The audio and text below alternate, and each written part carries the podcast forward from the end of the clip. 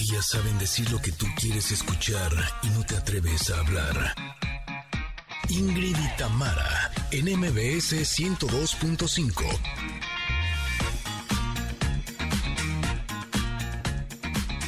¿Qué tal, Connectors? Feliz inicio de semana. Si andan de vacaciones, cuídense mucho, por favor. Hoy tenemos un gran tema con Carla Lara. ¿Cómo manejar el duelo en una separación? Uy, eso va a estar buenísimo, familia. Muy buenos días, feliz lunes. El día de hoy también nos acompañará Alfonso García Williams con un tema muy especial, la educación holística. ¿Cuáles son sus ventajas en la formación de los más pequeños de casa? También nos acompañará Ami Pozos para decirnos cómo son los signos del zodiaco. Y no faltará la carta del comentarot, conexión retro, pregunta del día y en la música los mejores One Hit Wonders, esos temas que solamente les pegó una canción. Nosotros somos Ingrid y Tamara y así arrancamos la conexión. Ingrid y Tamara. En MBS 102.5. Everybody get up.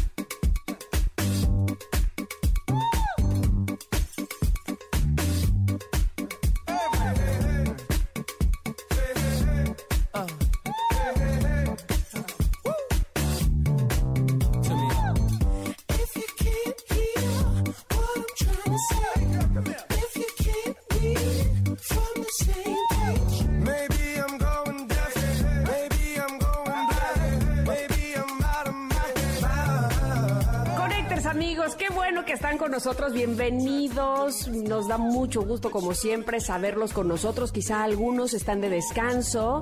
Espero que sean los más, que estén relajados, que estén disfrutando de estos días de asueto. Quienes no, también qué bueno que se quedaron con nosotros porque miren, tenemos contenido, tenemos programa para ustedes que hemos ideado y hemos eh, preparado con mucho gusto y con mucho amor como cada día. Eh, quiero saludar, por supuesto, a toda la gente que nos escucha en el 102.5 MBS en la Ciudad de México, también a quienes están pendientes de este programa en Comitán, EXA 95.7 y nuestros amigos de Mazatlán que nos escuchan a través de EXA 89.7. Qué bueno que se reúnan que durante lo que estén haciendo en el día puedan escucharnos o quieran escucharnos, también aquellos que utilizan las plataformas. Muy bien por ustedes. ¿Saben qué? Ustedes muy bien, diría Patti Cantú.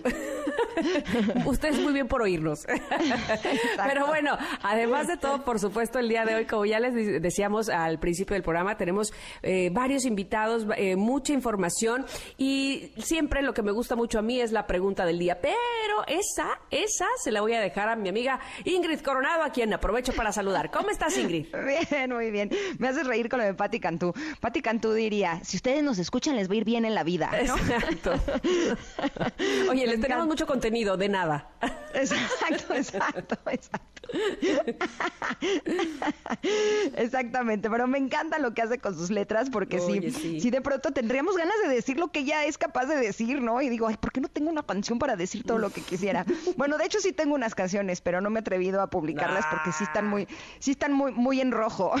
Oh, qué- Algún día se las, se las mostraré, porque Por están favor. muy divertidas. Pero me encanta saludarlos este día eh, a todos ustedes, mis queridos connectors. Tenemos un programa variadito que van a disfrutar muchísimo. Y por supuesto que tenemos pregunta del día. Híjole, que está re padre. Dice así: ¿Qué villano del cine o la televisión te gustaría que fuera bueno? Eh, pues mira.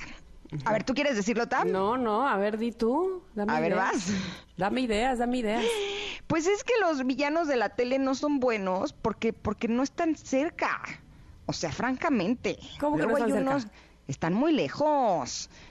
O sea, no se acercan a una. Ah, Son bien villanos. Nos castigan con el látigo de su desprecio.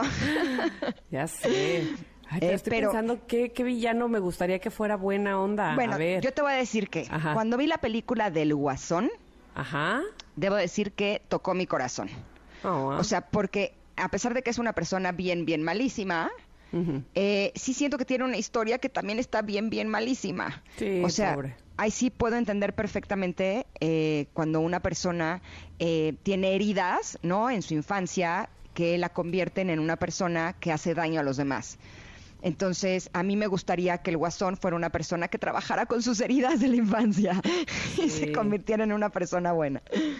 Ay, ¿A yo no ti? sé, ahora mismo no encuentro quién pudiera gustarme que estuviera. Evidentemente todos, ojalá vénganse de- al lado bueno, les va a gustar.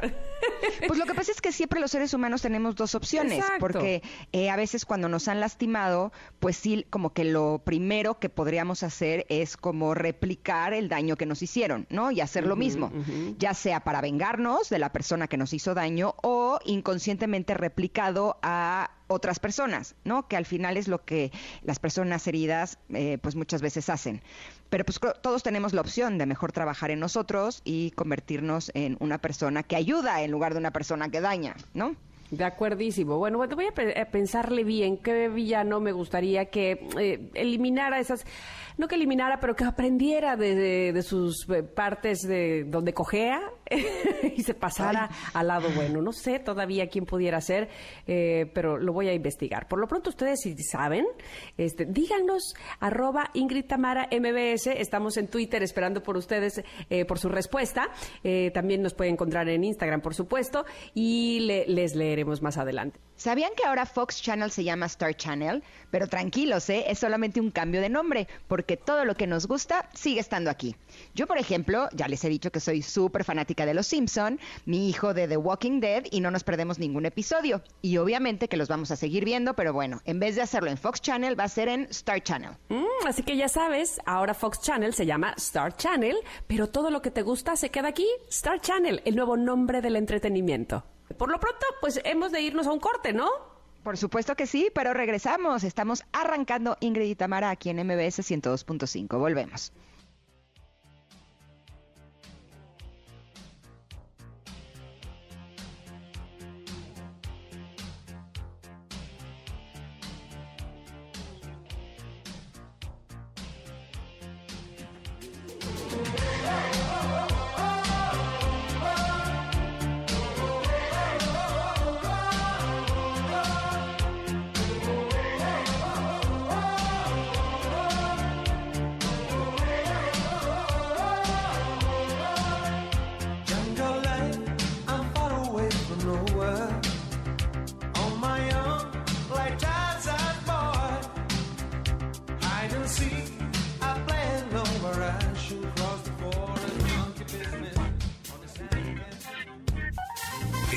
De una pausa. Ingrid y Tamara, en MBS 102.5.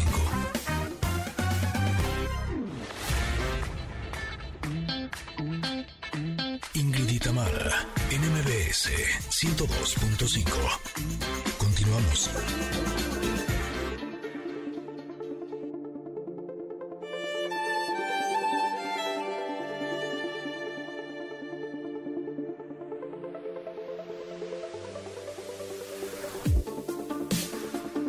Llegamos al momento del comentarot. El día de hoy es una carta espléndida. Eh, veo la imagen, veo la cara de la mujer que está en esta carta y digo, ah, qué rico se siente. esta carta es la número 11 y es la carta de la justicia. Ah, ¿cuántas veces hemos estado días, meses, años esperando que se haga justicia? Y cuando llega ese momento en donde decimos, ah, ok, las cosas pasan por algo, ay, es una sensación de triunfo que eh, ni todo el dinero del mundo podría pagar. En esta carta, esta mujer, además de tener esta cara de satisfacción deliciosa, tiene los ojos cerrados y una pequeña sonrisa y está deteniendo con sus dos manos eh, lo que parece una espada como si estuviera abriendo su espada. Y de cada uno de los lados cuelga, eh, es algo así como un pequeño caso. Balanzas, que, eh, que se ocupan en una balanza. Anda. Exacto. Eh, como reflejo de esta mujer, pero boca abajo, está otra mujer que si volteamos la carta parecería que está haciendo pesas, parecería que está queriendo empujar esta mm, espada que tiene los dos casos para hacer una imagen como de balanza, como hacia arriba y se le ve como, como haciendo un pequeño esfuerzo. Yo lo que interpreto es que la parte de arriba de la carta es el lado de luz y la parte de abajo de la carta podría ser el, el área de la sombra. En el área de la luz nos habla de la ley natural, del balance, del buen karma, la verdad, la sabiduría, la causa y el efecto, la integridad, la objetividad, la perspectiva. Y en el lado de la sombra nos habla de las consecuencias, de la injusticia, de la deshonestidad, de la falta de balance de, y de tomar responsabilidades de las acciones del pasado. Eh, me gusta esta carta porque eh, creo que muchas veces tenemos un mal concepto sobre lo que es justo y sobre lo que es la justicia. Eh, nosotros creemos que si nos va bien en la vida, si tenemos todo lo que queremos, es que la vida está siendo justa porque nosotros somos lo máximo. Y si nos enfrentamos a desafíos, a cosas desagradables, entonces la vida no está siendo justa porque eso no es lo que nosotros nos merecemos. Y por lo menos en mi experiencia, eh, creo que el tener esta idea de lo que es bueno y lo que es malo eh, que es una idea muy limitada, eh, a veces nos pone en situaciones en las que no nos damos cuenta que a veces la vida está siendo sumamente generosa con nosotros, poniéndonos en situaciones extremas, poniéndonos en desafíos que a veces son horribles, son terribles, son dolorosos, son espantosos, pero que eso nos va a ayudar a estar mejor más adelante. Por eso me encanta esta carta, porque nos invita a aprender de las experiencias del pasado ya sea lo bueno, lo malo y lo feo, y nos eh, dice que aprovechemos estas experiencias para crecer, las que sean, eh, y que no se trata de ser perfectos, sino que se trata de, eh, de la honestidad y de la justicia. Y esa justicia es una justicia que nos hacemos nosotros a nosotros mismos. no se trata de lo que la gente ve de nosotros, se trata de lo que nosotros sabemos de nosotros. Creo que ahí es donde esta balanza de justicia se pone justo en el centro. ¿Tú cómo lo ves, Tam? Eso mero que así, un aplauso. Así. Gracias, querido público. Fíjate que dijiste que tenemos esta idea de lo bueno y lo malo que es muy limitada y yo diría que además es muy tramposa y subjetiva. Sí, correcto. Porque, porque, ¿verdad? Entonces, eh, sí, me, me gusta la parte de la carta donde dice no se trata de perfección, sino de justicia y honestidad. Y voy a poner un ejemplo bien clarito. Eh, pues estoy en un litigio y entonces confío plenamente en que lo que yo estoy exponiendo va a dar como resultado que gane, por ponerte un ejemplo. Pero entonces, el abogado me dice, ah, pues ya que vas a ganar, pues entonces ahora, pues vamos a aprovechar y entonces este, que llegue más y que, digo, ña, ña, ña, ña, porque entonces no se trata de, eh, de sacar partido ahora, ¿no? Se trata de lo justo y estoy segura que siendo justa y honesta, como dice esta carta, lo demás, el karma bueno, vendrá. Ya, si tú, si, ya le vas a poner este de, de, tu cosecha, de que entonces aprovechale y ráscale de aquí, ráscale de allá, eso precisamente no es justicia y entonces el karma, el, o el dharma, e, este vendrá también, ¿no? Este, a darte el, pues, el merecido por estar queriéndote aprovechar de las circunstancias y de la situación. A lo que voy con esto es, de la justicia habrá que confiar, no habrá que, hacerla tan eh, racional, tan decir, a mí me parece que es justo esto, ah, o, esto es lo bueno, o esto es lo que me merezco, porque entonces seremos totalmente subjetivos y estaremos siendo poco honestos. Entonces, eh, yo creo que sí, cuando, cuando actuamos con toda la sabiduría de que las cosas no son perfectas hacia nosotros, sino tienen que ser justas hacia todos los demás, entonces habremos descansado sabiendo que se fue honesto en esta vida. A mí me da mucha alegría esta carta que nos haya tocado porque muchas veces nuestro victimismo tiene que ver con eso, con que, injusta es la vida, no era lo que me tocaba, porque no me fue bonito a mí, porque no le fue mal al otro que me hizo tanto daño, ¿no? y nos regodeamos en eso cuando ya vendrá, ya vendrá la justicia a repartir lo que con honestidad dimos y eso nos regresará. Pero además todo depende con el punto de vista que uno lo vea, porque yo creo que todas las situaciones, absolutamente todas, tienen algo bueno. Aunque parezcan obscuras, aunque parezcan horribles, aunque parezcan muy injustas, si aprendemos a verlas con unos ojos diferentes, nos podremos dar cuenta de que siempre esconden un gran regalo. Eh, incluso me atrevo a decir que a veces las más dolorosas y las más desafiantes tienen regalos todavía más grandes. Lo que pasa es que cuando estamos en medio de la tormenta, cuando estamos en medio del caos, pues nos cuesta trabajo ver esos enormes regalos. A veces creemos que el que a alguien le vaya bien eh, económicamente es algo muy bueno para esa persona. Pero bueno, hay cualquier cantidad de personas que les ha ido muy bien económicamente hablando durante muchos años de su vida y ni son felices, viven estresados, viven angustiados. O sea, conozco personas que han tenido dinero de toda su vida y viven con una angustia de que algún día no lo tengan. y es como, ¿es en serio? En lugar de que estés disfrutando de tu dinero, eh, ¿cómo es posible que estés así? Y pasa lo mismo con las relaciones. Eh, muchas veces eh, las personas estamos en pareja y estamos angustiados de cuando no tengamos pareja, ¿no? Y no nos damos cuenta que a veces, por ejemplo, una separación, usando este mismo ejemplo, puede enseñarnos muchísimo de nosotros mismos y puede darnos a lo mejor la oportunidad de cumplir algunos sueños, puede darnos el tiempo extra que necesitábamos para trabajar en construir algunas cosas que son buenas para nuestra vida. O sea, el punto es que siempre hay algo bueno en cada una de las experiencias y lo que podemos nosotros cambiar no son las experiencias, porque al final eh, creo que tenemos repartidas cierto número de cartas, eh, ciertas cosas que trabajar y si estamos ocupando nuestra energía en querer hacer justicia nosotros con las cosas que suceden fuera, pues estamos eh, perdiendo energía y perdiendo tiempo. En cambio, si nos enfocamos en nosotros apreciar lo bueno de cada una de las experiencias, pues cada una de ellas se hace muchísimo más rica. hay eh, una frase del filósofo Nietzsche que a mí me gusta muchísimo y que para mí ha sido así como un estandarte eh, a lo largo de muchos años. Y él decía que bueno es lo que te hace más fuerte, y malo es lo que te hace más débil. Muchas veces una enfermedad, una pérdida del trabajo, eh, una situación que puede ser eh, dura o difícil, puede eh, mostrarte lo fuerte que eres y puede realmente transformar tu vida. Totalmente de acuerdo. Y, sumando a lo que decías sobre... Depende de cómo tomemos la lección que nos ha dado la injusticia, porque evidentemente habrá muchas muchos ejemplos de que la vida es injusta y podemos decir cómo le va mal a ese hombre eh, si mira que es tan trabajador o mira lo que le pasó a su hija, es totalmente injusto, no puede ser, no sé qué. Eh, desgraciadamente me parece desde mi punto de vista eh, y, e invito a quienes nos escuchen a, que nos ofrezcan el suyo, su punto de vista.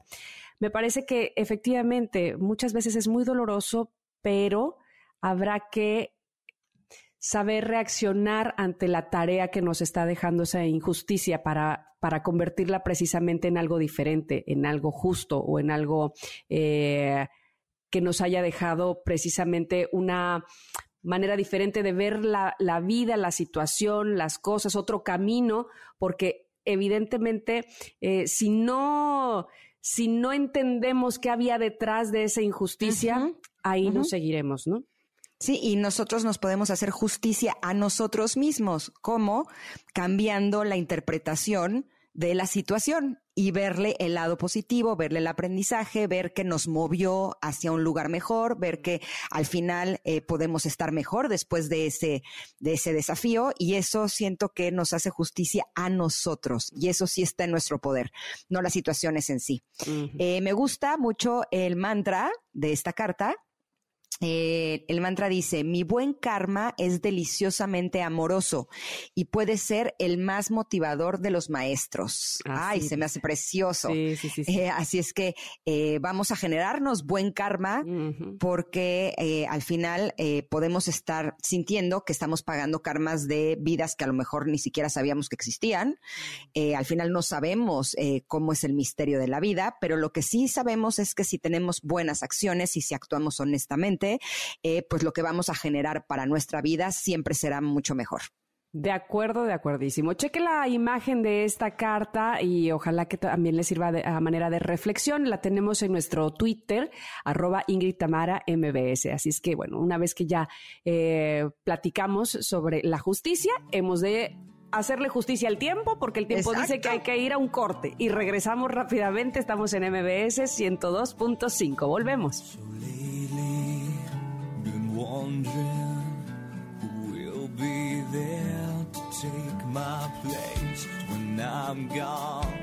You'll need love to light the shadows on your face. If a great wave shall fall, and fall upon us all, then between the sand and stone,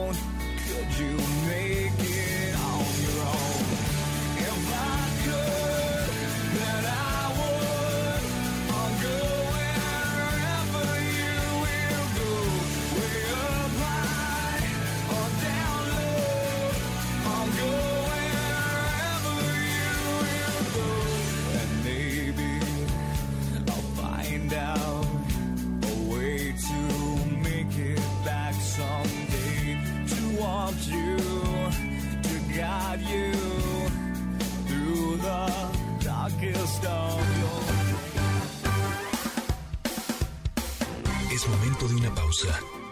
Ingrid en MBS 102.5.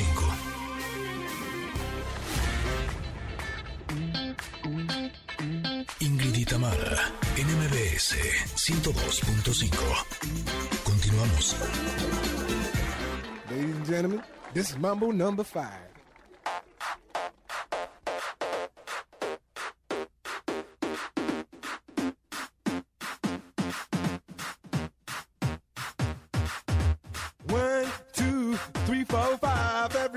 In the car, so come on, let's ride to the liquor store around the corner. The boys say they want some gin and juice, but I really don't wanna be a buzz like I had last week. I must stay deep, cause talk is cheap. I like Angela, Pamela, Sandra, and Rita. And as I continue, you know they're getting estamos de regreso en Ingrid y Tamara y como siempre vamos a compartir con ustedes temas que nos ayudan a estar mejor nosotros, pero también nuestra familia, que es una parte sumamente importante para que nosotros estemos bien. Y el día de hoy me encanta recibir a un gran invitado que nos tiene una propuesta que es realmente interesante, porque yo creo que las personas tenemos algunos temas o algunas palabras que en especial pueden resonar más con nuestros gustos o con nuestro corazón. Eh, una de las mías, sin lugar a dudas, es educación, porque creo que eh, es de las mejores cosas que podemos recibir en este mundo, aprender cosas nuevas, aprender cosas que nos sirvan, que nos gusten y que nos ayuden. Y otra palabra que me gusta mucho es todo el área holística, todas las cosas que te ofrecen un beneficio eh, personal de tu espíritu, de tu salud, de tu cuerpo, eh, de tu mente, que sin lugar a dudas son parte fundamental de nuestro, nuestro bienestar. Y el día de hoy tenemos justo esta propuesta. La propuesta es educación holística, que está orientada a la curiosidad, a desarrollar una mentalidad de crecimiento y el amor por el aprendizaje. Justo mi mero mole. Mm, por eso me encanta recibir a Alfonso García Williams para que nos, propo- nos diga eh, esta propuesta tan interesante de qué se trata. Alfonso, buenos días, ¿cómo Bienvenido. estás? Hola, buen día, muchas gracias.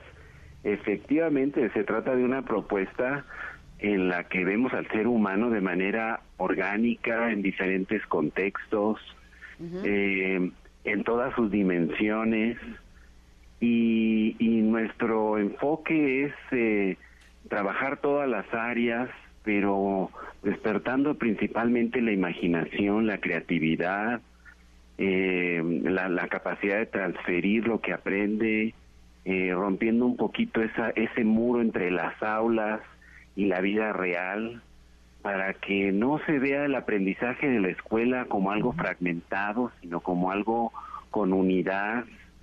Y entonces efectivamente esto es eh, mucho más que un enfoque tradicional, es, es, es voltear a- al ser humano, pero también que el ser humano voltee al mundo y en su aprendizaje traiga soluciones, impacte, vea más allá. Me voy a regresar un poquito, Alfonso, y te voy a preguntar qué es exactamente la educación holística para aquellas personas que apenas están escuchando este término eh, y, y- y puedan mostrar interés. ¿Qué ofrece la educación holística? ¿Qué nos da como resultado? Pues tiene dos, dos vertientes principales. La primera es que abarca todas las dimensiones humanas. Se puede decir muy fácil esto, pero en otras épocas nos centrábamos realmente en lo cognitivo, en lo físico, en lo moral. Y trabajábamos muy poco lo social, lo emocional, lo intuitivo. Entonces eh, se dice fácil, pero es todo un desafío. y por otro lado busca integrar el conocimiento y el aprendizaje, que no se vea fragmentado, que se entienda que las matemáticas están en un edificio, en un auto, en la planificación de un viaje, y igual que las ciencias y que las humanidades. Básicamente eso, eso, eh, aunque también tiene que ver un poco con eh, este asunto de traspasar las aulas, experimentar, eh, encontrar lo orgánico en el ser humano, pero principalmente son estas dos vertientes, las dimensiones y el presentar el conocimiento integrado. Ok. Y eh, hay una frase del el filósofo griego Aristóteles que decía que conocerte a ti mismo es el principio de toda sabiduría. Y creo que muchas veces las personas estamos enfocados en el conocimiento intelectual, en que nuestros hijos vayan a la escuela y sepan mucho de muchos temas. Y a lo mejor estamos olvidando que la sabiduría interna, eh, el ser creadores, el pensar, el poder solucionar problemas, eh, el conocernos a nosotros mismos podría ser una parte muchísimo más importante de nuestro desarrollo. ¿Esto es lo que ofrece educación holística? Sí, por supuesto, es también voltear hacia nosotros y en vez de estar buscando etiquetas, porque hoy en día trabajamos mucho los perfiles de aprendizaje, pues para, para reconocer esta, esta unicidad y variabilidad de cada ser humano, pero en vez de estarnos poniendo etiquetas del tipo de inteligencia o de pensamiento que tengo, lo interesante es justamente lo que tú dices, fomentar el que me conozca a mí mismo, y a partir de ese conocimiento gestione lo necesario para aprender mejor, disfrute mi aprendizaje. Entonces, eh, me parece que es un punto medular en cualquier eh, modelo educativo el empezar por esto. Eh, conocimiento de mí mismo y capacidad de agencia. No sé, esa palabrita es una palabrita que también va mucho con el modelo holístico y que busca que desde pequeño el niño aprenda a tomar decisiones y a hacerse responsable de esas decisiones y a ver que tiene un impacto y en lo, lo que él decide tiene un impacto para que la decisión se dé desde jóvenes, no no se dé cuando ya ya ya estamos en, en la vida adulta, ¿no? Que se entienda que hay que adueñarnos de, de nuestra vida.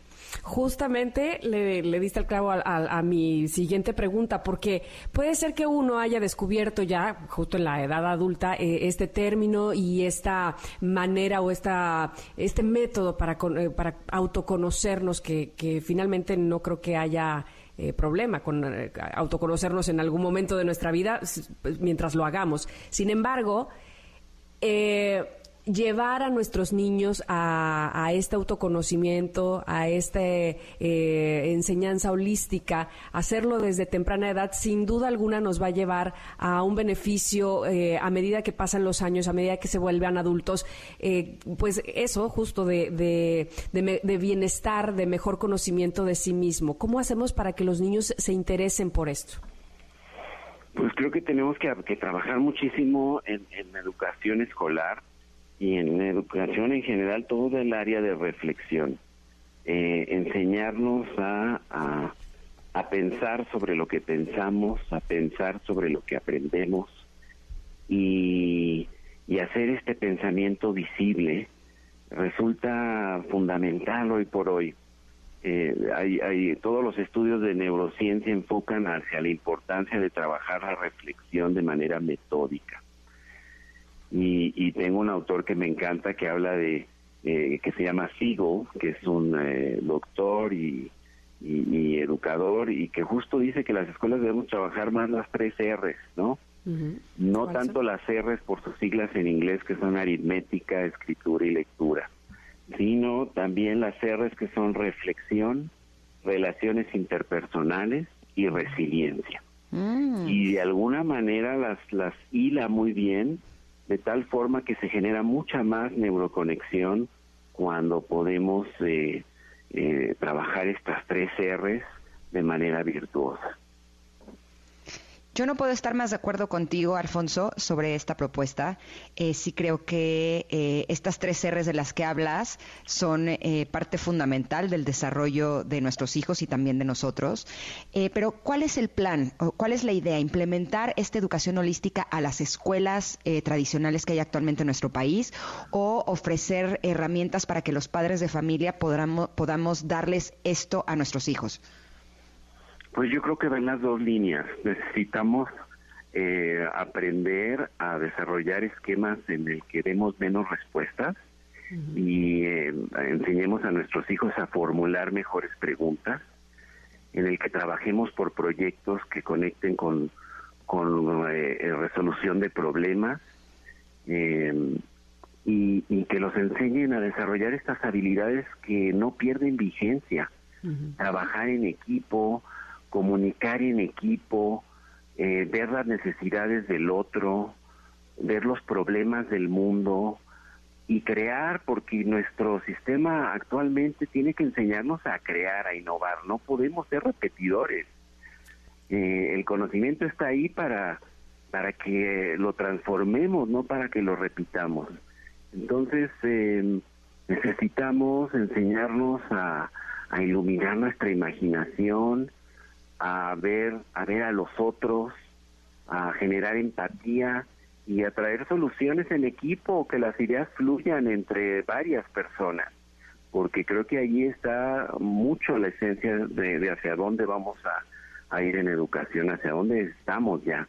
Ya lo creo que sí. Alfonso, eh, ¿dónde pudiéramos localizarte si quisiéramos tener más información de educación holística, si quisiéramos a lo mejor en familia sentarnos todos juntos y, y tener más conocimiento de esto? ¿En, en qué plataforma podemos localizarte? Eh, www.merichi.edu.mx Perfecto, porque esta propuesta realmente es muy interesante y sí creo que sí, lo que queremos es eh, contribuir en formar eh, hombres y mujeres que sepan lo que quieren, que sepan hacerse responsables, que se den cuenta de las enormes capacidades que todos tenemos, que sean felices, que tengan buenas relaciones personales, que trabajen en lo que les gusta. Sin lugar a dudas, la educación holística es una muy buena forma de lograrlo. Así es que gracias por esta propuesta, Alfonso, y eh, seguimos en contacto para que nuestros hijos puedan tener estos beneficios. Por supuesto, encantado. Muchas gracias a ustedes. Gracias, hasta luego. Hasta luego. Suena súper bien, ¿no? Sí, totalmente. Y qué emoción me da. Y se los hemos eh, compartido en otros momentos y por supuesto sigue siendo muy emocionante para nosotros decirles que Benny Ibarra, una de las voces musicales más talentosas de México, está regalando su nuevo curso de música a todos los niños y niñas del país que quieren llenar su vida de notas musicales. Así es que mamás, papás, no se pierdan esta oportunidad. Lo único que tienen que hacer es bajar gratuitamente la aplicación Academia del Futuro desde su celular o tableta. ¿Y luego qué tienen que hacer? Pues ahí se meten al curso de música de Beni, Academia del Futuro es la aplicación y Beni Ibarra regalará su curso un mes hasta el 15 de abril. Así es que no se lo pierdan. Busquemos a las nuevas estrellas musicales de nuestro país, apoyemos a las niñas y a los niños de México con esta app que está buenísima, Academia del Futuro. Y así nos vamos a ir un corte, pero regresamos porque tenemos todavía un gran programa para ustedes aquí en Ingrid y Tamara por MBS 102.5.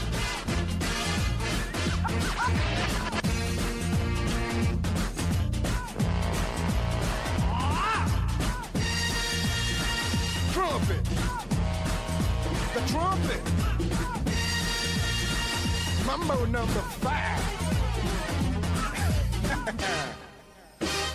A little bit of Monica in my life.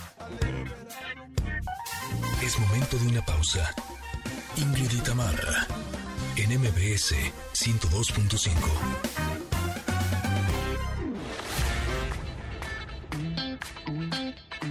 Ingrid y en MBS 102.5. Continuamos.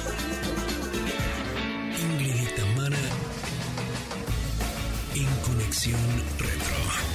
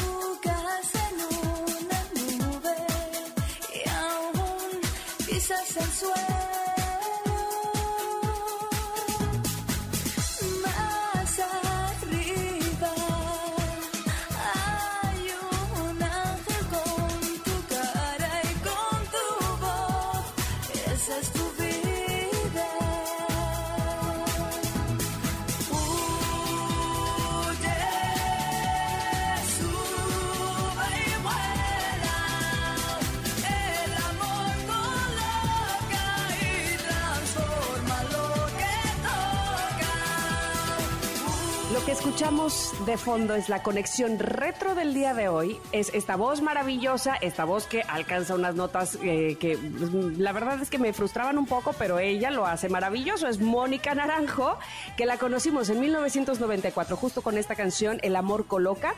Así comienza su historia como cantante. La canción está incluida en su primer álbum y llamó mucho la atención. Lo recuerdo perfectamente.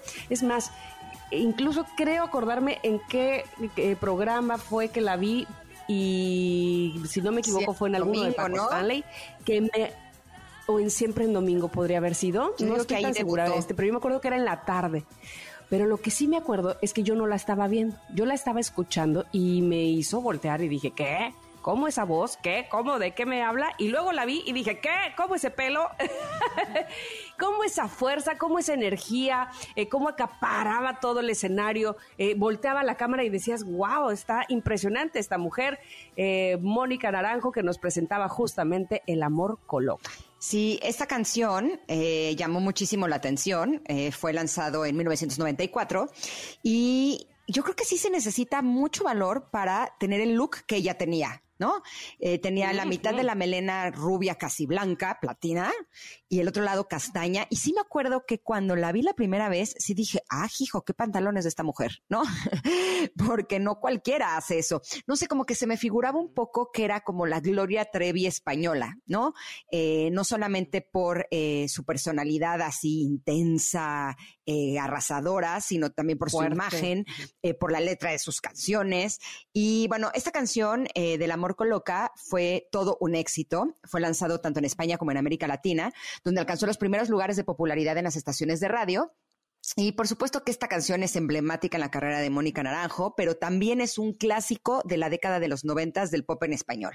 Así mero es. Había otras canciones de Mónica Naranjo que eh, ya platicaba yo con Ingrid antes y le decía, "Ay, yo quería cantarla de sola y no me alcanza allá arriba. Por favor, Mónica, da- este, ten piedad de nosotros que queremos cantar tus canciones en karaoke y bueno, bueno, huyan.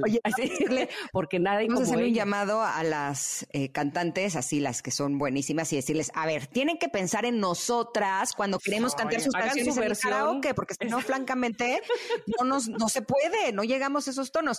Que debo decir que de Mónica Naranjo en YouTube sí hay algunas pistas de sus canciones que están uno o dos tonos más abajo. O sea que Dale, ¿qué te costaba? ella no bien, nosotros, Mónica. pero los que hacen las pistas sí. Exactamente. No, ¿y qué tal? También la de Solo se vive una vez, Es ¿te acuerdas? buenísima. Esa canción era mucho más O rítmica. la de sobreviviré, ¿te acuerdas? Sobreviviré. Ah, sobreviviré.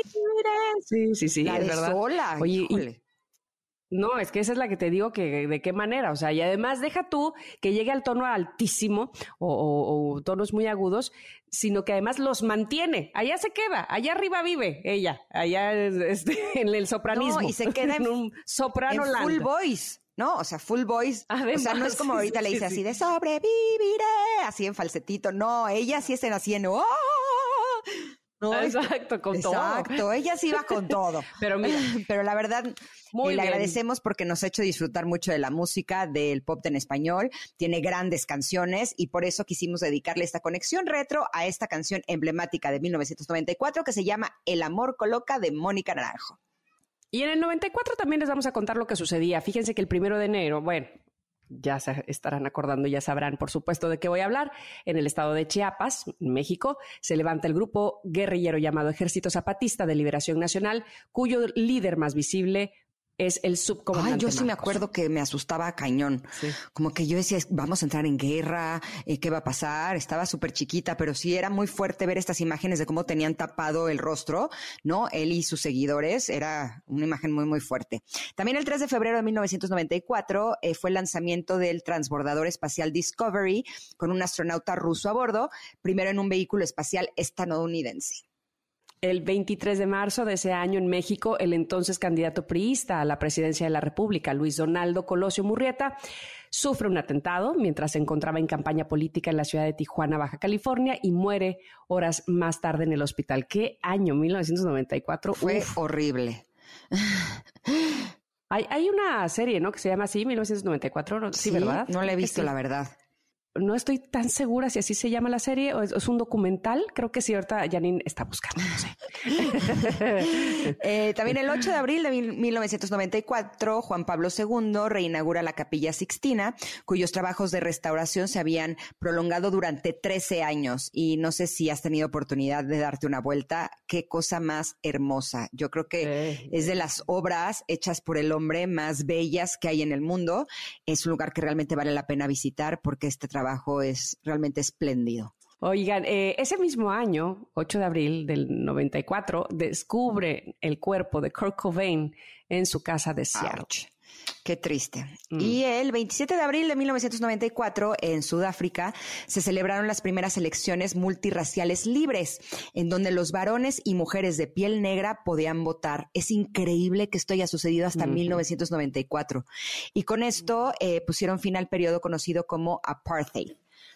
Pero Ajá, hasta exactamente. 1994 no puede ser. O sea, Me acuerdo que vi ese capítulo donde tocan precisamente ese tema del apartheid de The Crown. No sé si lo viste. Lo tuve que ver como dos, tres veces porque eh, realmente está muy interesante cómo lo, lo tomaron desde eh, Margaret Thatcher y la realeza y demás. Es, es- es muy interesante. estaba- Oye, ya nos está diciendo. Ajá, justo justo Ay, estaba perdón. platicando con mis hijos sobre la esclavitud que se les están enseñando en la escuela y ellos me decían, es que yo no puedo creer que haya existido eso. O sea, no puede ser que hayan permitido que existiera la esclavitud, ¿no? O sea, que la gente no tenga derechos, porque más allá de que se vendieran como esclavos, ¿cómo es posible que la gente que los compraba no tuviera conciencia de que eso no es correcto, ¿no?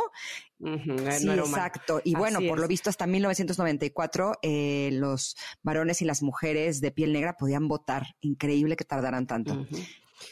1994 es una serie documental, ¿ves? Mira, que aborda distintos acontecimientos ocurridos ese año en México, principalmente el asesinato del candidato a la presidencia por el Partido Revolucionario Institucional, Luis Donaldo Col- Colosio Murrieta, que como ya decíamos ocurrió ese año el 23 de marzo. Así es que sí, no estaba yo tan Mm. equivocada, estaba ahí, ya me acordaba yo. Eh, ¿Qué más pasó ese año? Ah, bueno, pues lo que sigue tiene que ver obviamente con... Ah, no, no, eh, te iba a decir lo de Nelson Mandela, pero no, antes. Autódromo, el primero de mayo de 1994, en el Autódromo Enzo y Dino Ferrari, en Imola, Imola, más bien, Imola, Italia, el brasileño tricampeón de Fórmula 1, Ayrton Senna, fallece en competición durante el Gran Premio de San Marino. El 10 de mayo de 1994 en Sudáfrica, ya decías, Nelson Mandela jura como presidente, siendo el primer hombre negro en desempeñar ese cargo. Eh, y en diciembre, en diciembre de 1994, Ernesto Cedillo Ponce de León asume el cargo de presidente de México. Y esto está impresionante. Yo pensé que era más reciente. El 3 de diciembre de este mismo año, en Japón, sale a la venta la primera consola de Sony Computer Entertainment, o sea, la primera PlayStation, la cual sería la primera en superar las 100 millones de unidades vendidas y ganaría el reconocimiento de la gente respecto a los demás sistemas de la quinta generación. Órale, desde 1994. Mis hijos son súper fanáticos. Ándale, pues mira, y hablando de fanáticos, nosotros somos súper fanáticos de lo que se estrenó en cine ese año, que fue El Rey León. La cigüeña, una bici, una mamá. Exactamente. Me encanta esa versión. ¿Cómo? Ah, Y a mí la, la, la versión eh, esa, la del 94, es la que más me gusta porque ahora hay la, la versión de... Está linda. ¿cómo se ¿No te gustó? Sí, sí, no, sí, sí me gusta, pero honestamente eh, yo creo que me impactó más la primera, la del 94, la de dibujos Pues es animados. que eras niña. que- Y yo entonces sí. me imagino que cuando uno es niño ves las cosas Me con mayor realidad, a pesar de que la nueva tiene Sí. mayor realidad virtual, Sí, pero pues en ese Exacto. entonces uno sí cree que es León. Exacto, sí, sí, ¿No? sí, y toda la historia, así tipo Hamlet. Y ahí les Pues sí. los nacimientos Eh, incómodos. nacimientos. El eso. 28 de enero nació Maluma Baby. Ándale, Papi Juancho se llama ¿Cómo que ahora. Papi Juancho? Eh, ah, es que ya no sella sus canciones con Maluma Baby, ya dice Papi ¿Por? Juancho. Sabes que Maluma no es su nombre, ¿no? Es el, es el, la composición del nombre de su mamá, de su papá y de su hermana. Y entonces él en realidad se llama Juan Luis, creo que sí, Juan Luis. Entonces ahora se pone Papi Juan. ¿En serio?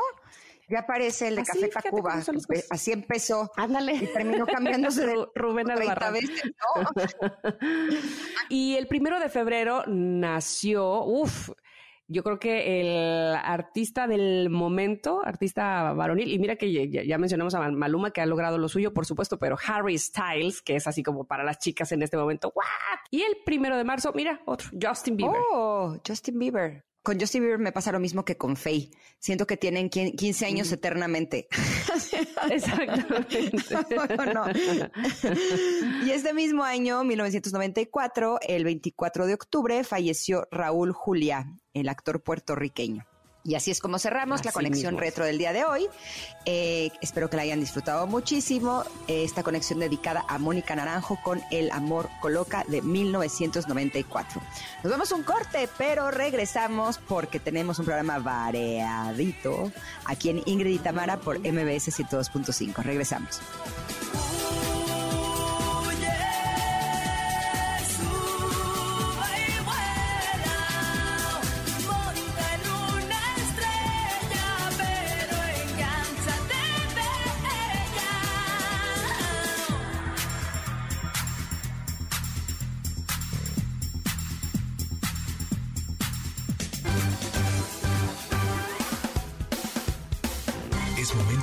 Pausa.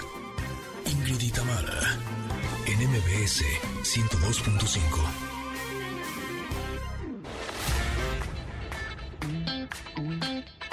Ingrid y Tamara, en MBS 102.5. Continuamos.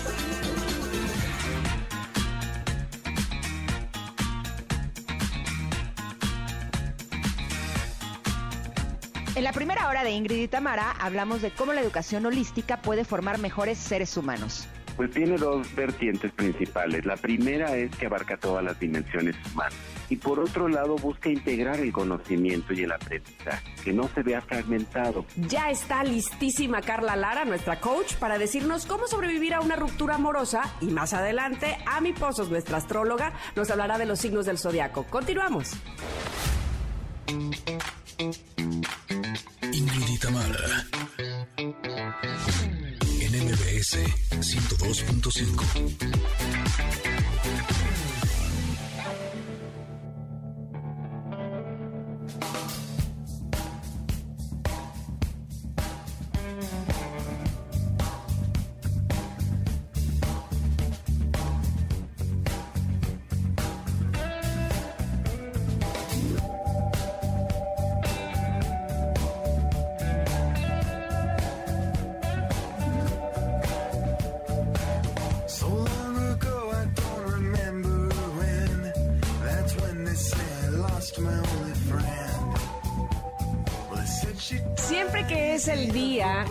Tamara en MBS, siempre que es el día de recibir a nuestra coach Carla Lara, me pongo muy contenta porque se pone muy buena la plática, porque aprendemos muchas cosas, porque eh, probablemente son temas que traíamos ahí arrastrando y que necesitábamos que alguien nos aclarara muchas cosas y para eso está ella, porque lo hace de una manera espectacular. Bienvenida Carla, ¿cómo estás? Hola, muy bien, muchas gracias. ¿Y ustedes? Muy felices de recibirte el día de hoy con nosotras aquí en el programa y de eh, plantearnos este tema que es el duelo en una separación de pareja. ¿Cuánto tiempo hay que estar en duelo? ¿Cuánto nos tiene que eh, doler y re- ahí regodearnos en el dolor? No sé si regodearnos sea la palabra, pero retorcernos en el dolor hasta antes de volver a surgir eh, de las cenizas como ave fénix. Mira, una de las preguntas más comunes que yo recibo en mis redes es, ¿cómo le hago para que no me duela? Ajá. Y les tengo la respuesta más estratégica y puntual, así que pluma y papel. A ver. Venga. No hay manera. te va a doler y te va a doler bastante. Mira, a mí me gusta mucho hacer la metáfora de si tú te rompes una pierna, te va a doler. Si tú haces ciertas cosas, ese dolor irá disminuyendo en el tiempo. Si haces otras, ese dolor se irá incrementando con el tiempo. Lo mismo pasa cuando se te rompe el corazón. Hay ciertas cosas que tú puedes hacer que van a hacer que poco a poco disminuya el dolor o puedes ir por el otro camino que lo único que va a hacer es seguirte destruyendo la vida. Si yo me rompo la pierna y, y al otro día decido irme a un concierto o a jugar fútbol, eso me va a herir profundamente. Pero si en lugar de eso yo voy al médico y me quedo en reposo, no significa que no me va a doler o que no va a ser incómodo, solo significa que poco a poco y gradualmente dejará de doler. Lo mismo con el corazón. Si yo tengo el corazón roto y lo que hago es que voy y te persigo y te estoqueo y te suplico y me arrastro, me va a doler muchísimo más. Pero si lo que hago es que empiezo a darle un poco de orden, estructura y pertenencia a mi vida, no significa que no va a doler o que no va a ser incómodo. Significa que gradualmente empezarás a sentirte mejor. Entonces, lo primero que yo quiero decir es, no hay manera que si estás rompiendo una relación, no sea doloroso. Es irrelevante si la relación era fantástica o si la relación era terrible. Igual duele.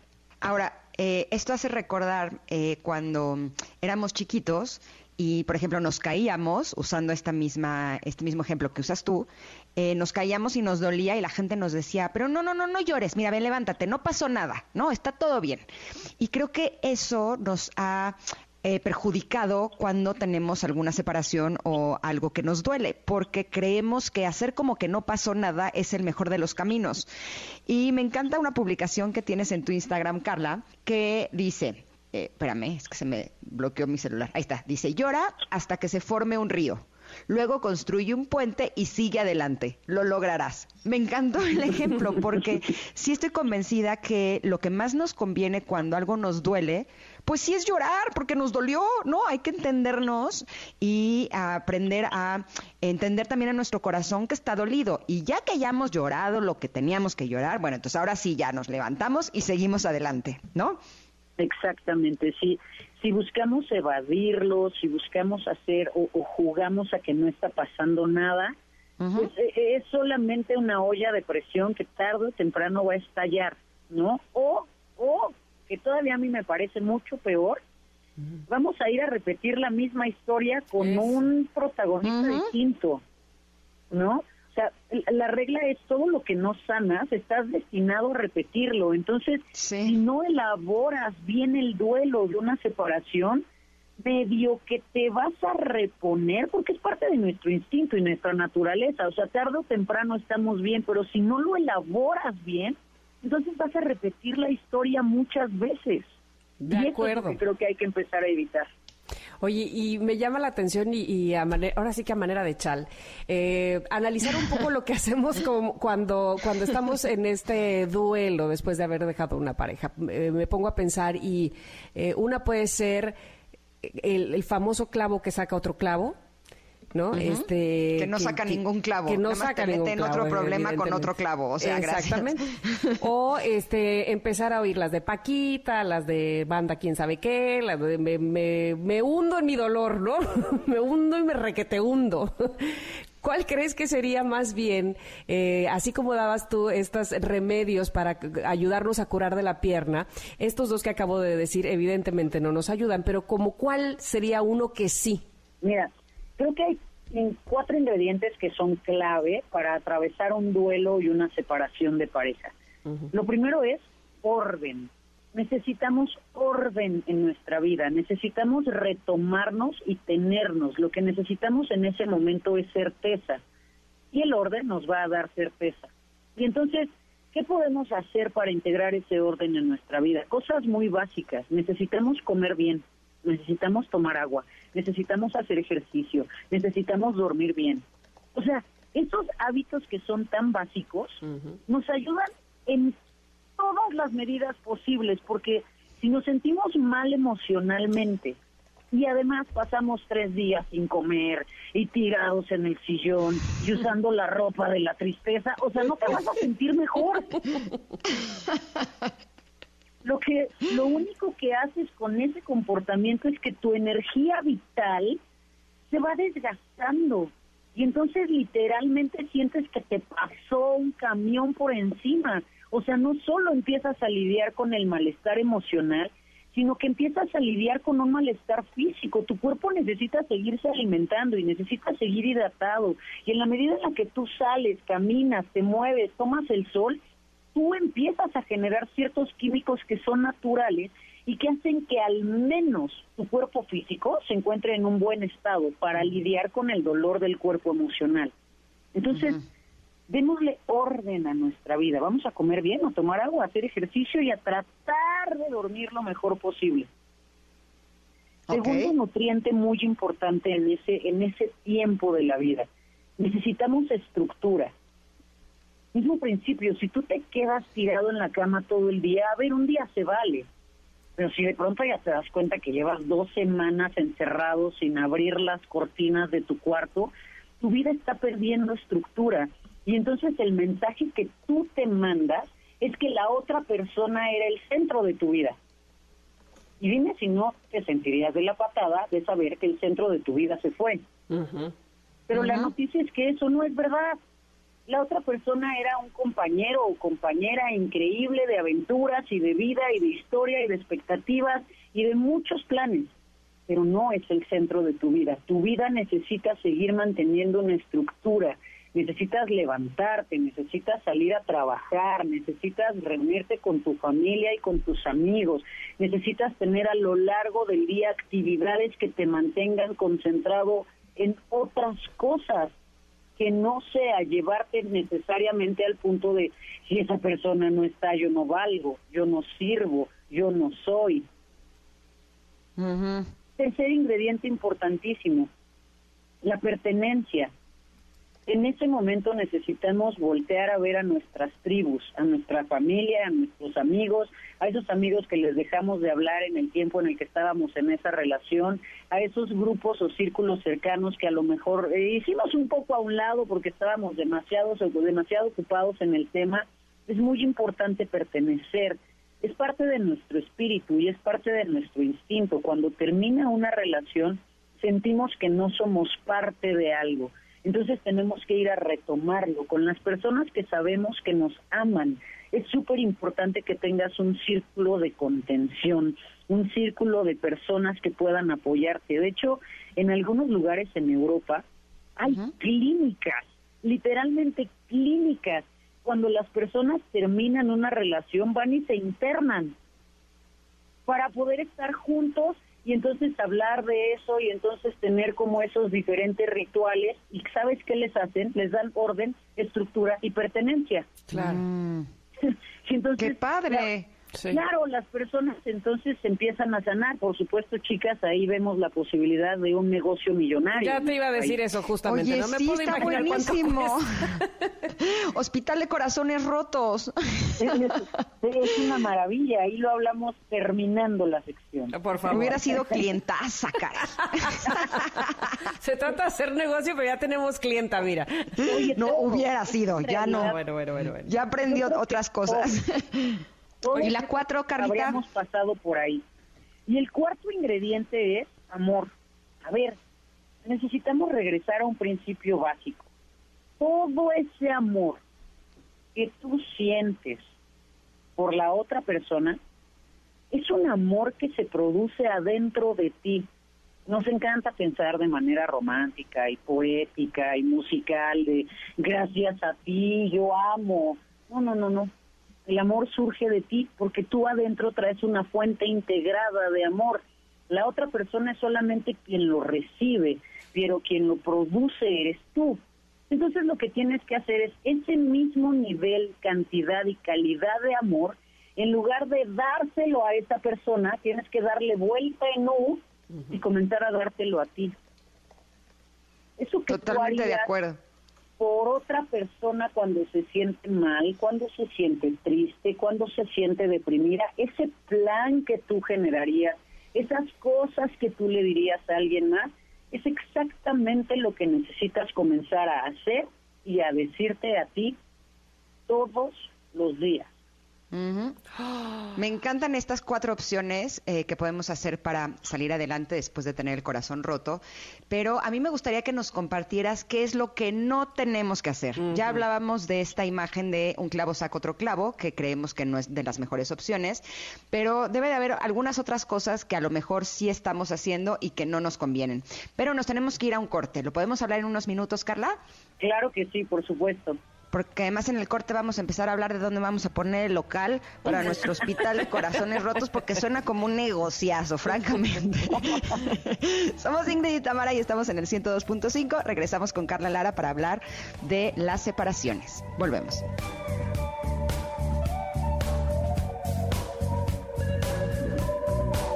Well,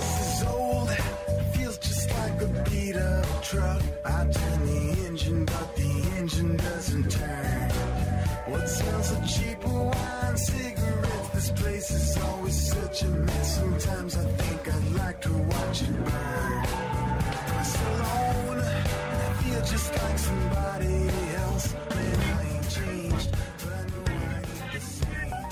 Es momento de una pausa. Ingrid y Tamara, en MBS 102.5.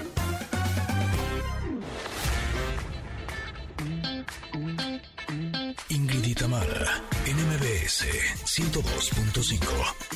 Continuamos.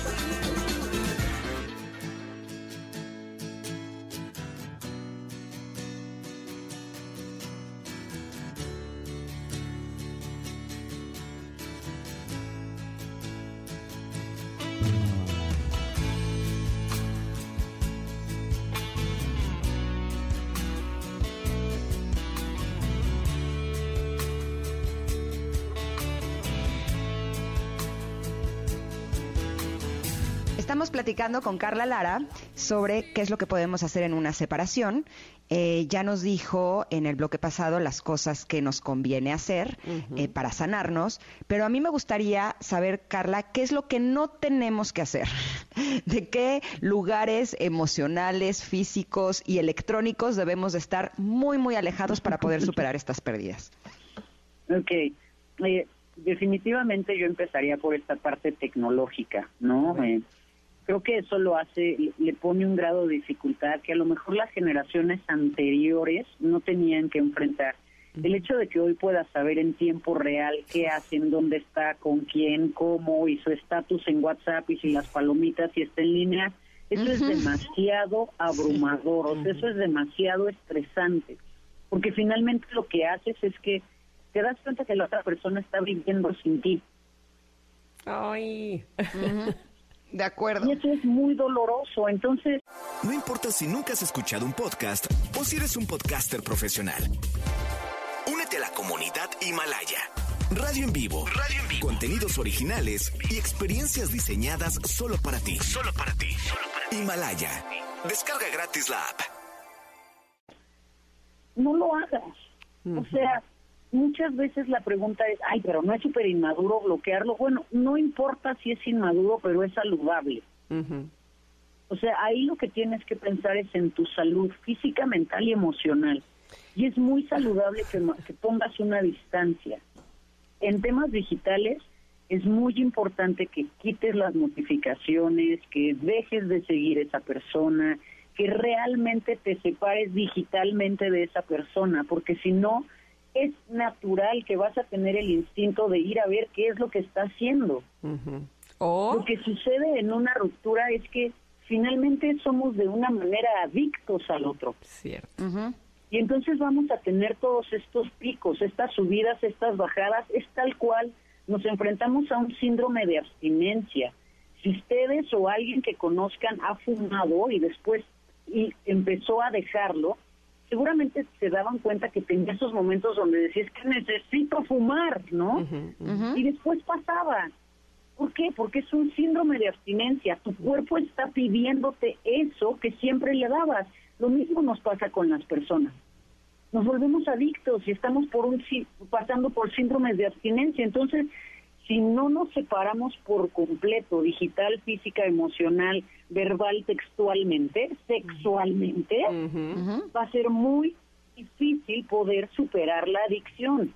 Oigan, les voy a comentar un caso, este, que no, no es de pareja precisamente, pero que sí, una amiga cada vez que agarraba la fiesta y tomaba, agarraba el celular y le mandaba mensaje, no a su esposo, vivía con él y perfectamente hasta la fecha, sino a la muchacha que le ayudaba en su casa porque se le había ido. Cada vez que ella tomaba, agarraba el teléfono y le decía, Berito, regresa, por favor. Por ¿No me extrañas o qué? Estaba en duelo total, pero efectivamente había que quitarle el teléfono, había que des- este, bloquearle a Berito porque, porque llegaba al punto en que otra vez la estaba estoqueando y estaba persiguiendo.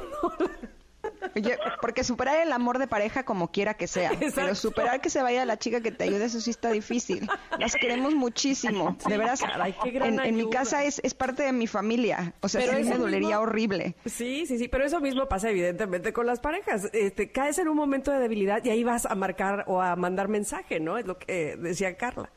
Oye, Claro. hay un meme, Carla, que me encanta que dice, si estás superando una etapa de tu vida, trata de no buscar en redes sociales a esa etapa.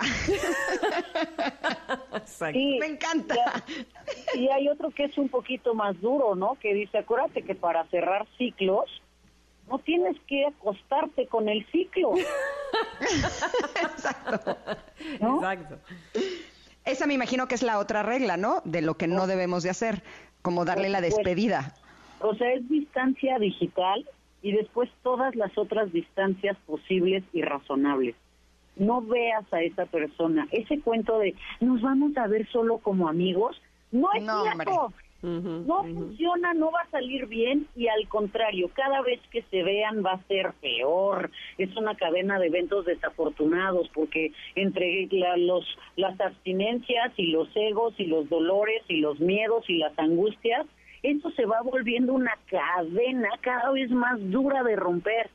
Entonces, olvídate del plan de nos vamos a ver como amigos, solamente vamos a platicar como amigos, vamos a vernos para terminar bien. A ver, si el primer acercamiento a la separación no fue para terminar bien, dale tiempo y dale espacio y después terminan bien. Ok. Porque muchas veces lo que sucede es que no entendemos que las relaciones no tienen que terminar de una manera dramática o dolorosa o terrible o tormentosa. Lo que pasa es que no sabemos asumir y enfrentar que nuestra historia se acabó. Y podemos amarnos muchísimo.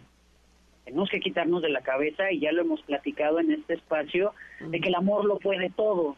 No, te amo, pero tú estás yendo para un lado que yo ya no quiero ir. Pero es que si me amaras irías. No es verdad. Entonces, necesitamos empezar a quitarle como todos esos pesos al tema y entender que si se acabó, no significa entonces todo el tiempo me mentiste, entonces todo fue una mentira. No, no, no dramaticemos. Es parte de la naturaleza de las relaciones, es parte de los ciclos de la vida. Todo lo que comienza, termina. Y cuando Des- empecemos a verlo con esta madurez de entender que ese tiempo junto a la otra persona te dio cosas, aprendiste cosas, viviste cosas increíbles y la otra persona también y ya se acabó, entonces seremos mucho más audaces y hábiles para dejar ir. Pero en lo que aprendemos eso es distancia digital, distancia física, distancia sexual. Perfecto. Si es posible para ti integrar un contacto cero, es increíble. ¿Cuándo es posible? Cuando no hay hijos de por medio, cuando no hay un negocio de por medio. Cu- cuando están en esas circunstancias, contacto cero es lo mejor. Cuando Y entonces hay me haces pensar que cuando hay un hijo de por medio y no se puede esa, eh, esa distancia, poner eh, todo- todos los bloqueos, ¿qué haces? Ahí te va la clave. Terapia. Porque vas a necesitar acomodar el proceso de duelo lo más rápido posible porque es una persona con la que vas a tener que seguir negociando, con la que vas a tener que seguirte comunicando. Y es muy probable que si la relación se acabó, sea porque tienen pésimas habilidades de negociación y pésimas habilidades de comunicación. Entonces necesitas ir a terapia, necesitas acudir con un profesional que te ayude a integrar y acomodar y a, a pasar el duelo en tu vida para que entonces lo antes posible puedas establecer los nuevos acuerdos con esa persona que estará en tu vida por siempre. Y sabes qué se me ocurre, Carla, Eh, no sé si estás de acuerdo conmigo, pero eso me ha sucedido un poco a mí, que algo que eh, no nos ayuda a poder superar eh, estas etapas, como decía el meme, es que nos vamos o hacia un lado o hacia el otro. O sea, es toda mi culpa, ¿no? Eh, esta separación fue porque yo no hice o porque hice o porque... O irnos al otro lado de no es mi culpa, es que el que está mal es la otra persona y no nos hacemos responsables de que en cualquier relación y en cualquier ruptura hay una responsabilidad de 50 y 50, ¿no crees? No, no, no, no necesariamente es, es, es un 50-50. Si yo estaba felizmente casada contigo y estábamos bien y teníamos comunicación y nos la pasábamos genial y parecía que todo iba bien y nunca me decías que estabas infeliz y tú vas y me pones el cuerno, no puede ser el 50% mi responsabilidad. Ahora, O sea, hay corresponsabilidad, pero no siempre es el 50-50. Ok. A veces es el 90-10, a veces es el 95-5. Porque si no, lo que sucede es, ahora resulta, tú fuiste infiel, tú fallaste los acuerdos y tú y yo tenemos el mismo nivel de responsabilidad en que la relación haya terminado. No es justo. pero a lo mejor eh, del otro lado no supe poner límites o no me di cuenta de que había señales de que las cosas no estaban funcionando y yo me estaba comprando una historia que no era real, ¿no? Sí, pero no puedes hacerte entonces 50% responsable. O sea, lo que voy es que, aunque sí hay una responsabilidad compartida, y en eso estoy totalmente contigo, me parece que no en todos los casos podemos hablar que es la mitad tú y la mitad yo. Hay personas que se portan de una manera como unos verdaderos cretinos, y eso no puede ser tu culpa. Claro. Y no puedes cargar con eso porque entonces estás cargando con una culpa o con algo que no te corresponde. Y entonces el paso para entrarle al tema del duelo es entender qué parte sí fue tu responsabilidad y lo que no, quitártelo de encima. Si la otra persona se comporta como un cretino, eso no es tu responsabilidad, eso no es tu culpa. Yo pensaba que mi 50 era haberlo permitido. No, no, porque a ver, en este caso en específico, tú amabas a esa persona, tú tenías acuerdos con esa persona, no conozco exactamente la circunstancia, pero tú le permitiste que la otra persona ya está grande, la otra persona toma sus decisiones, tú no le das permiso. La otra persona tiene el permiso desde que nace en este país y la Constitución le otorga las libertades. Tú no cuando uno está en una relación, uno es grande y uno decide, ¿rompo el acuerdo que tengo con esta persona o no?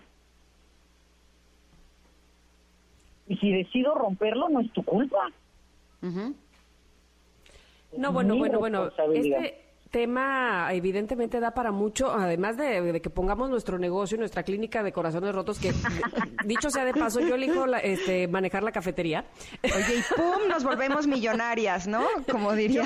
Yo manejo lo que se coma ahí, por favor, ¿eh? Este, y evidentemente Carla es la que se va a encargar de los corazones rotos. Ok, yo me encargo de las relaciones públicas. Exacto, ya estamos hechas, pues. Ya estamos Carla, armadas. Te agradecemos muchísimo porque de verdad cada que vienes, como decía yo al principio de la sección, nos aclaras muchas cosas, nos ayudas muchas cosas, nos eh, orientas en muchos temas y así te pedimos que lo hagas la próxima vez. ¿Te parece bien? Yo feliz, muchísimas gracias por el espacio, les mando un fuerte abrazo y hasta esos corazoncitos. Sí, tus redes sociales antes de que se me olvide. En todos lados me encuentran como Carla Lara Coach. ¿Y tu libro? Mi libro está en todas las librerías del país, en Amazon, en digital. Eh, lo encuentran como Tus Modelos del Amor. Perfecto. Ya estamos ahora sí armadísimos para no tener que ir al hospital de corazones rotos. te agradecemos mucho, Carla. Te mandamos un abrazo enorme. Abrazo, que estén bien. Bye. Híjole, sí me zarandeó, ¿eh? Ya ves, ya ves. No, no se eche usted toda la culpa, el 50%. Vamos ¿Sabes pidiéndole qué? el agua a los camotes. Mi psicóloga siempre me dice, es que tú siempre te quieres hacer más responsable de lo que te corresponde. ¿Ves? Ya ves. Eres lo contrario. o sea, yo siempre creo que yo tuve algo que ver. Me dice, tú no tuviste nada que ver, ¿de qué me estás hablando? Y pues esta es otra de esas muestras. Así es que si tú eres de las personas que como yo siempre quiere quedarse más del pastel de que le corresponde, pues vámonos lavando las manos y fluyendo un poquito mejor, ¿no? Totalmente, totalmente. Pero por lo pronto, vámonos al corte. No sé si a lavarnos las manos o no, o lo que usted decida hacer, pero regresamos en unos minutos más con Ingrid y Tamara en MBS. cielo por tu luz, por esa caricia, yo seré capaz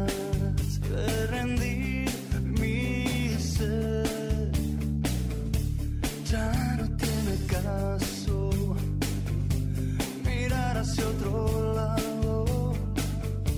Todo lo que espero lo encuentro en ti. El cielo en tu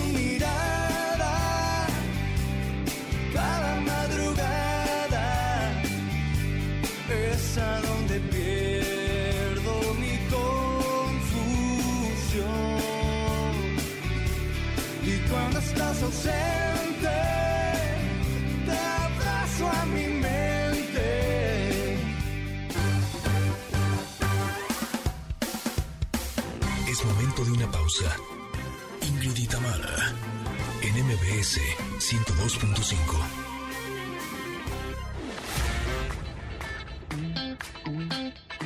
Ingrid y Tamara, en MBS 102.5. Continuamos.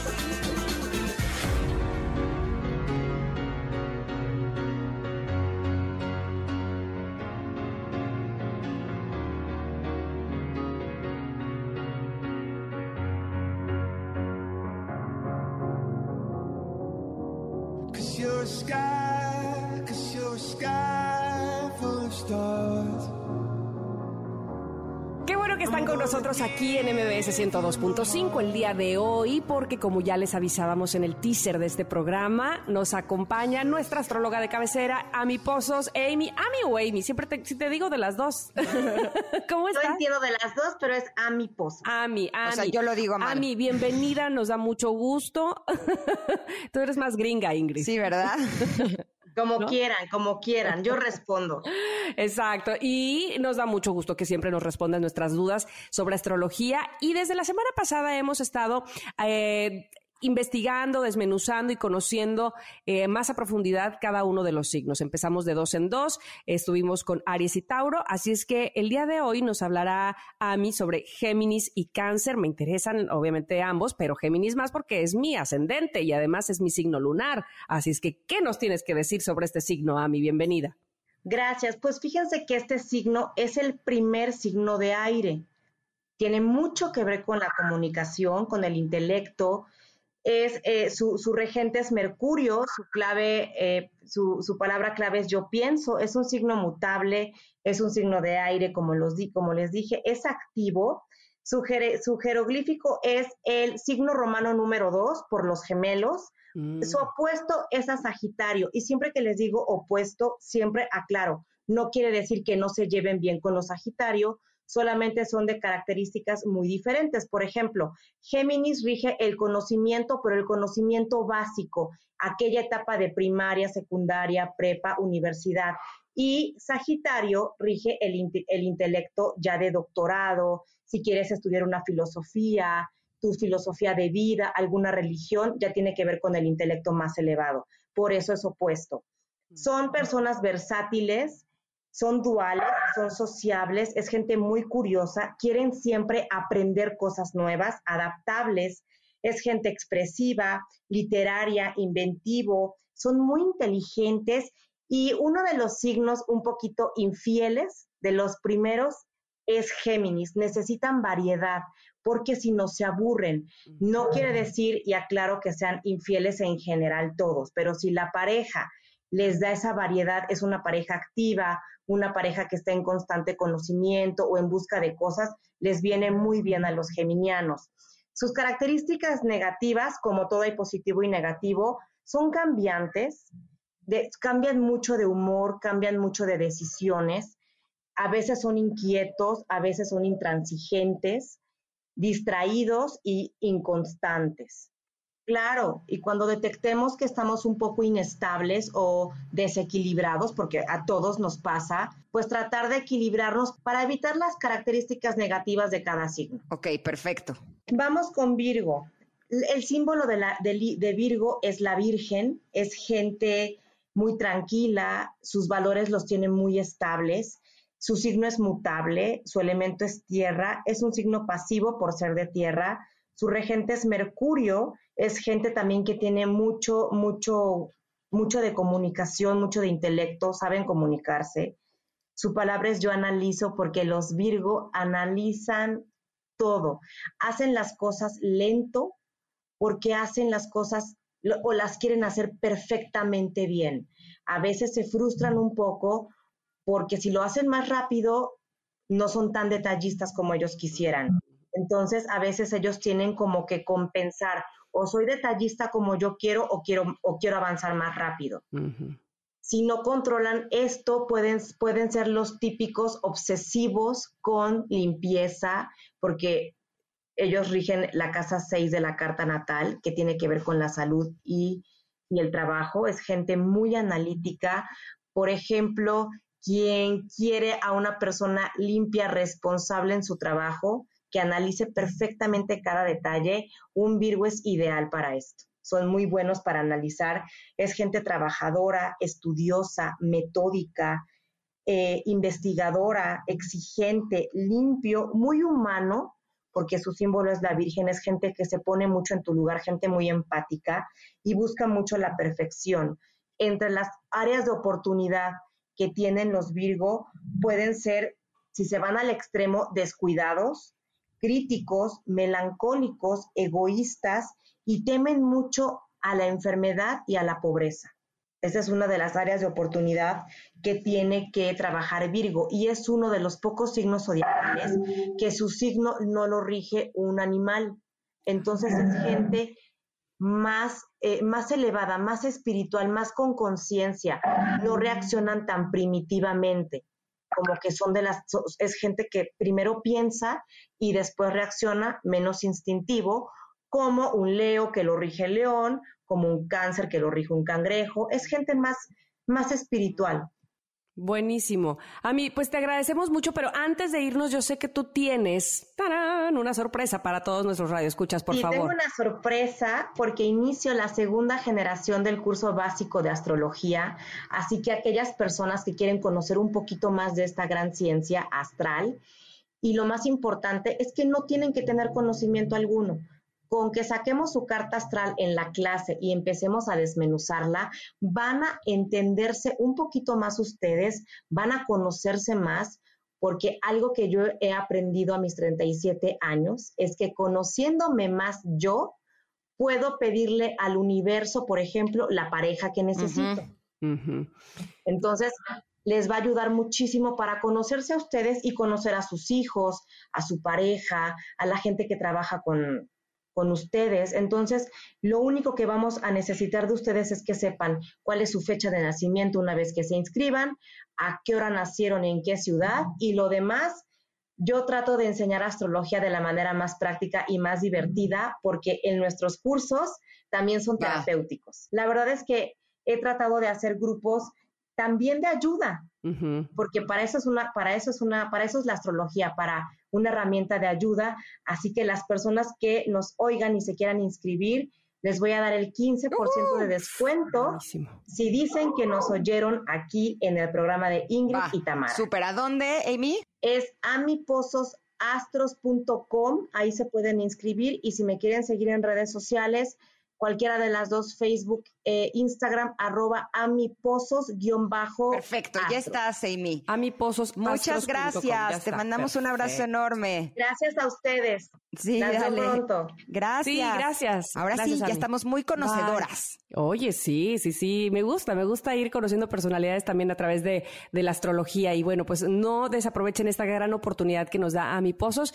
de conocer y de conocernos más, justamente una gran herramienta. Vamos a ir a un corte, regresamos bien rápido. Somos Ingrid y Tamara, estamos en MBS y aquí la cosa sigue, no se vaya.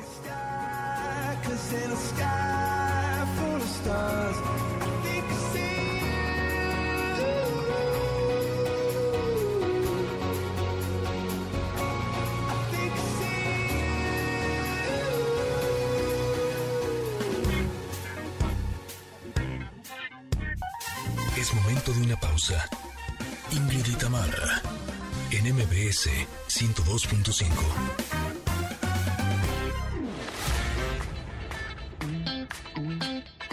Ingrid y Tamara, en MBS 102.5. Continuamos.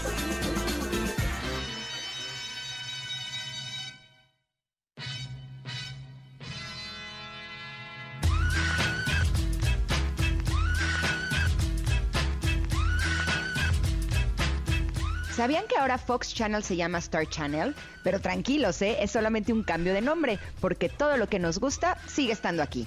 Yo, por ejemplo, ya les he dicho que soy súper fanática de Los Simpson, mi hijo de The Walking Dead y no nos perdemos ningún episodio. Y obviamente que los vamos a seguir viendo, pero bueno, en vez de hacerlo en Fox Channel, va a ser en Star Channel. Mm, así que ya sabes, ahora Fox Channel se llama Star Channel, pero todo lo que te gusta se queda aquí, Star Channel, el nuevo nombre del entretenimiento. Y bueno, este día lo hemos disfrutado muchísimo con todos ustedes. Tuvimos un poquito de todo. Esperamos que ustedes también lo hayan disfrutado muchísimo. Y vamos a estar súper contentas de eh, volver a estar con ustedes el día de mañana con muchísimo más aquí en Ingrid y Tamara. Así es que gracias, Tam. Gracias, equipo. Gracias, Gracias los a queremos. todos. Además, gracias a todos los que escribí- escribieron la eh, respuesta para la pregunta del día, que cuál sería el villano que les gustaría que pasara del lado bueno. Y varios pusieron Darth Vader, ¿eh? Bueno, pues ahí está. Sí, ¿verdad? ¿Tú?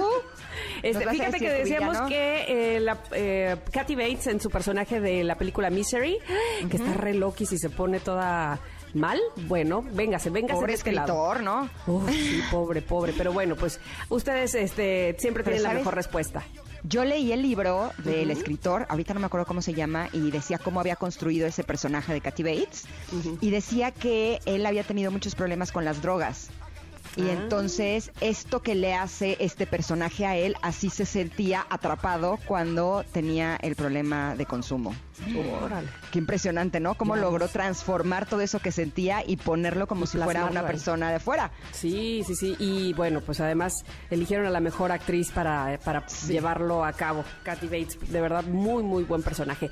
Gracias a todos. Nos escuchamos el día de mañana. Somos Ingrid y Tamara en MBS. Quédense con Pontón. Seguramente se lo van a pasar muy bien. Bye, bye. Bye, bye. Gracias. Bonito día.